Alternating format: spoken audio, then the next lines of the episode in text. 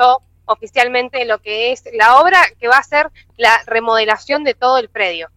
Bien, perfecto. Estoy viendo algunas imágenes que vos me enviaste, están haciendo todo un cierre, ¿no? Eh, ahí en, uno de los sectores, por Coronel Suárez. Así es, ya comenzó, bueno, primero con el cierre para, para eh, hacer todo el perímetro, para después ver lo que va a ser eh, muy pronto la obra.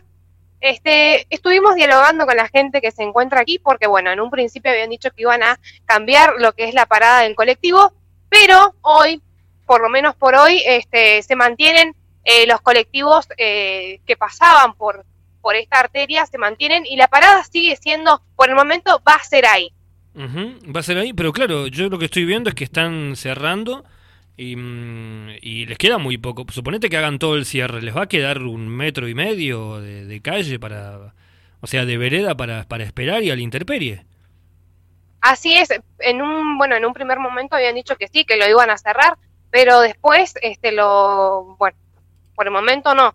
Claro, la gente nos comentó que, que, sí, que les han dicho que, lo, que la van a modificar y que la van a trasladar a Avenida Mitre, que es donde, este, mientras la obra esté esté realizándose y esté todo, todo funcionando, va a estar la parada del colectivo en Avenida Mitre. Por el momento no se ha trasladado, pero se espera que en las próximas horas, próximos días, cuando comience a avanzar más la obra, se traslade la parada del colectivo. Sí, yo calculo que no, no va a pasar más de un día o dos días y se va a tener que trasladar, porque ahí eh, recordemos que van las empresas Butini y las empresas Iselin y va mucha gente, porque se junta mucha gente de los distritos en esa parada, porque es una parada clásica.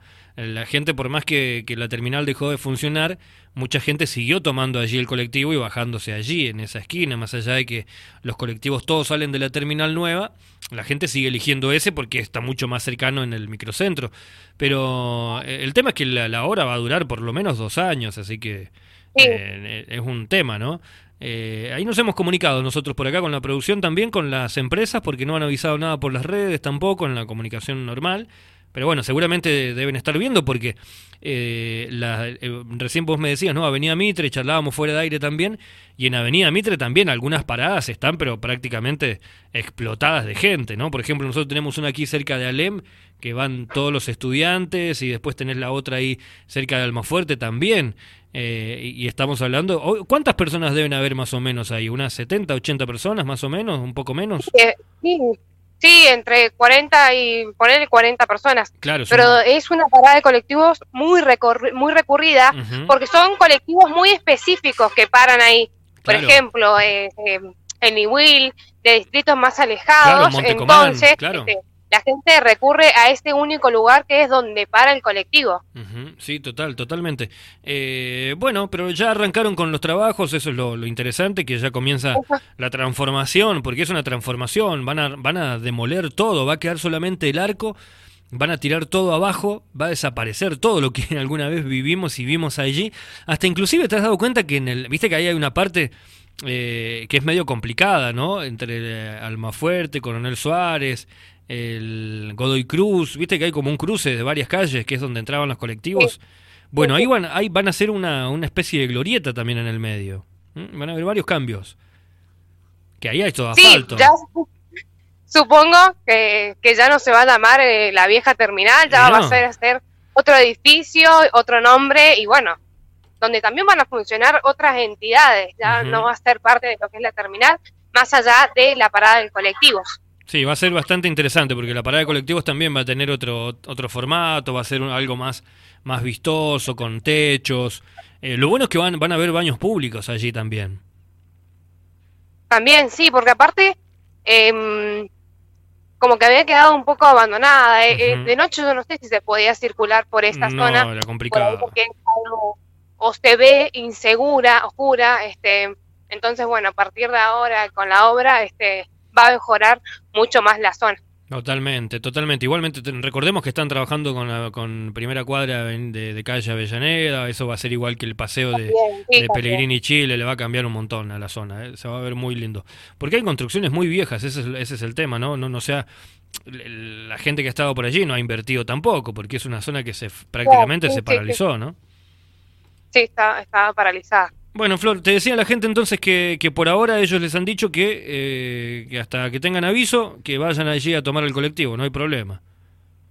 Así es, ah, por ahora es lo que también les ha avisado, le ha avisado, qué sé yo, el colectivero. El chofer, claro, sí, sí, sí.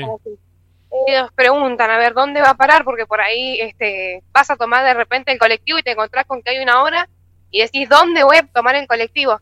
Entonces, bueno, a partir de esto la gente está informando y averiguando a ver qué va a pasar, este, dónde van a poder tomar el colectivo. Claro, sí, igualmente que vayan, porque ya eh, hay un montón de, de, paradas en cada uno de los recorridos, que vayan buscando por allí la forma de poder tomarlo en otra parte, ¿no? Que vayan ganando con el tiempo, ¿no?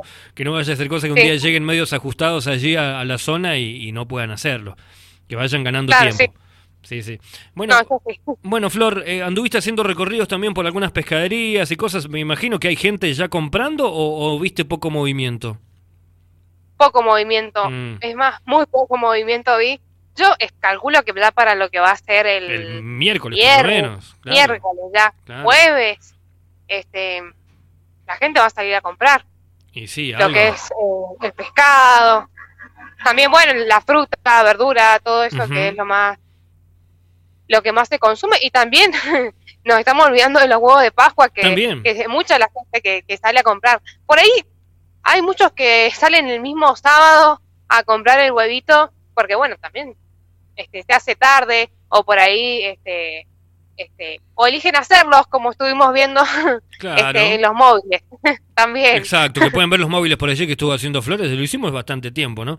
Pero bueno, podríamos pasar sí. en, en, alguno de estos días, mira, te comprometo en vivo, que podrías pasar en alguno sí. de estos días y, y, ver cómo está el movimiento, porque en estos días vamos a empezar a ver cola en, sí. los, en los cotillones, ¿eh? empezamos a ver cola de gente para, para armar los huevos de Pascua, mucha gente para su casa, pero muchos para vender, ¿eh? muchos para también, para, para sí, muchos emprendimientos. Creo que han surgido uh -huh. muchos emprendimientos de lo que es huevos de Pascua. También sí, sí. roscas, porque la rosca también se consume en esta época del año. Tal cual, tal cual. Y sabés que la rosca yo la vi también, hasta inclusive en el verano. Es como que la rosca se está como instalando como un, una opción más de a la torta o, a no sé, a la torta con chicharrones y qué sé yo. Pero se está, se está planteando como una, una cuestión medio extraña por allí. Bueno, Flor, te agradezco por el tiempo. Te, sé que has andado por varios lugares, que, que hay gente que no te ha atendido, que hay, hay que hacer móviles. ¿eh? Así que eh, te, te mando un abrazo enorme y muchas gracias.